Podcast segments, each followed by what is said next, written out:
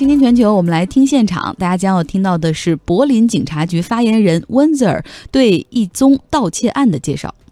Nach jetzigen Erkenntnissen gehen wir davon aus, dass Täter, einer, mutmaßlich mehrere, im hinteren Bereich des Museums, im Bereich der dortigen S-Bahn-Trasse.：“。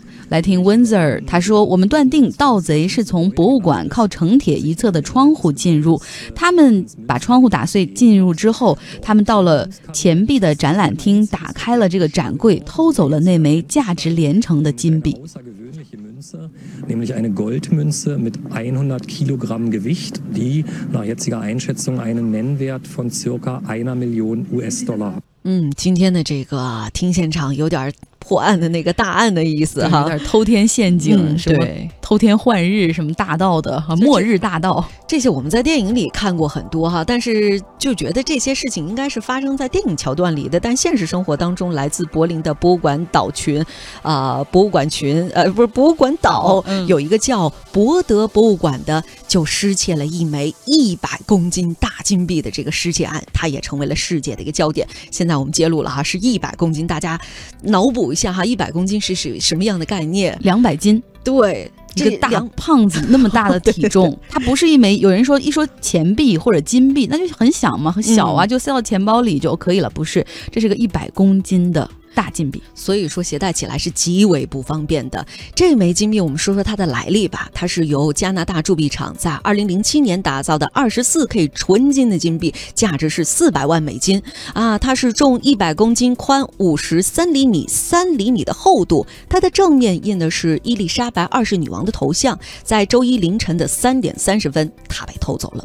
显然，这不是一个盗贼，因为我们刚才说了两百公呃两百斤，这不是一个人能搬得动的。所以大家现在考虑是团伙作案，并且是提前踩过点儿的，甚至有可能是另外和为什么呢？因为这里的报警器没有响。对，给大家来介绍一下博德这个博物馆哈。它这个博德博物馆呢，在柏林的博物馆岛这个地方。那这个博物馆里有五十四万件的展品，有雕塑，有油画，然后其中还包括拜占庭时期的很多艺术品，还有大量的古希腊和古罗马的硬币。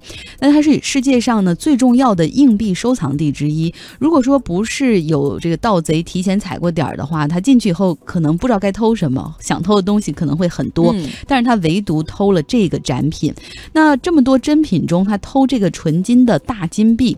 那这个大金币其实还不属于这个博德博物馆所有，它的主人呢依旧是它的铸造方加拿大皇家铸币厂。在二零一零年的时候呢，当时这个皇家铸币厂把这个金币借给博德博物馆来展出，为的是让更多人能够看到这枚金币的真面目。这个金币当时也是上了世吉尼斯的世界纪录。为什么呢？就是因为它的纯度极高，然后包括它的这个重量和纯度的比例，反正整个是各种高，上了这个吉尼斯的世界纪录，技术很高。对，然后这主要是金子的纯度很高，比如说是九九九的那样的哈，比如我卖九九九。对，一直以来呢，它其实是被放置在博德博物馆的一个防弹玻璃罩内的，也是怕被偷，同时也怕有人可能总想去摸一下，破坏它的这个金币。那所以说，到底这个这伙盗贼是？如何切断报警器？如何打开这个防弹玻璃的这个罩子？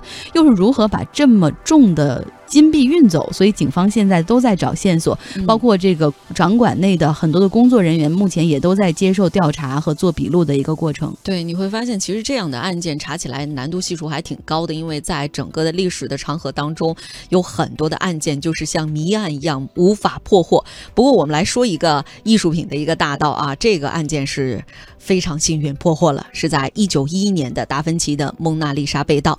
当时呢，卢浮宫可以说是世界上保安。程度最严密的一个地方了，但是在一九一一年，他内部装修的时候就雇来很多临时工啊，为了保护画作，这很多的珍品都给他罩了一个玻璃罩子。在八月二十一号的时候呢，哎，就有两个人移开了这个蒙娜丽莎画像的玻璃罩，取出了画像，而且卷好之后藏在了普通的雨伞里，就。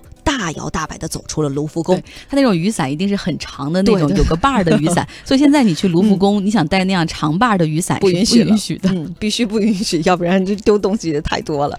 当时这个管理非常的乱哈，藏品也是被四处移动。博物馆起初呢一点都没有察觉，而后呢，这个法国警方对这个案件呢也是没有头绪的。对，因为你想那个年代不像现在，你这里面还有监控器，你能通过视频分析找到这个人的面部，然后你进入数据库去对比。那个时候完全没有，只能看这幅画什么时候会在市面上出现，然后顺藤摸瓜。这个小偷呢，后来发现他是一个意大利人。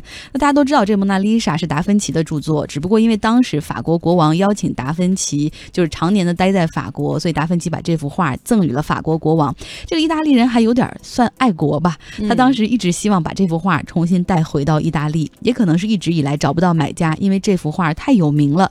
后来呢，他一直藏在床底下。你说这个这种名画不能够挂出来被大家所欣赏，而是放在床底下，多么的暴殄天物！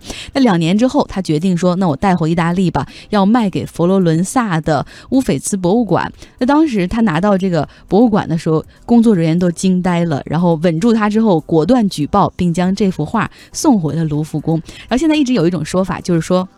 就是说，这个其实蒙娜丽莎原来并没有在艺术史上并不是那么有名，嗯就是因为它被偷过一次，同时失而复得，现在就变得格外的珍贵。那另外还有一点想跟大家分享啊，这也是一个现在的腹黑论，在艺术界一直有人说，真的那幅蒙娜丽莎其实被这个意大利人已经卖了出去，而后来还给卢浮宫的是一幅仿造品，赝品哈。是一个赝品。不过这个，嗯嗯，当然说法无法考证很多了，无法考证。但是你就在想啊，他也 这个脑子怎么想的？你卖给公立的这种博物馆，始终是会被发现的哈。在一九九零年的三月，波士顿的加德纳博物馆呢，哎，我们再来说这事儿哈，维尔米。伦布朗等大师的十三幅名画就被盗了，哎，这个价值高达三亿美金。嗯，盗贼乔装成警察进入到了博物馆，在光天化日之下就把这些名画给偷走了，这是史上最令人震惊的一宗盗窃案了。尽管此后 FBI 也介入了其中，博物馆也开出了五呃五百美金的这样五百万美元，sorry，写错哦，了。对对对对对对对，五百万美元的我也刚。才在想，这五百美金这太便宜了点儿。但你想，这个画总价值高达三亿美元，元所以你开出五百万美金，没有任何的吸引力。这宗案子到现在也都没有破案，所以这幅画，这好多人都猜测哈，这个系列的画肯定是被这个当时可能是有买家钦点说我要这荷兰画派的这十几幅画，然后找了一个团伙直接去偷的。偷完之后，等于说你不需要销赃的过程，已经买家原本已经就在了。那大家也记得上一周，其实我们还做过一个报道，就是梵高他有两幅画从梵高博物馆当时二零零二年的时候被偷走，十四年颠沛流离，最后在一个意大利的黑帮老大家的厕所里失而复得。其实问题也是一样的，就是这个画名画贼偷到了，难以出手，所以最后以很低的价格其实卖给了这种呃黑手党的人。那但是为什么这次偷金币大家会觉得特别难找回来呢？因为金币几乎不存在销赃难的问题，你别看它一百公斤，嗯，很轻松啊，我给它熔掉。然后我随便取出一块怎么办？这没什么工艺，我要的就是金子、嗯黄金，一百公斤的黄金啊！你想，很多盗贼他们去偷，比如去银行要的也都是金条，所以说这一个，我觉得这一百公斤的这个金币，嗯想追回来实在太难了，甚至想发现谁是这个盗贼也很难。所以我们期待这个盗贼是个雅贼，他不会融掉，或许有一天能回来吧。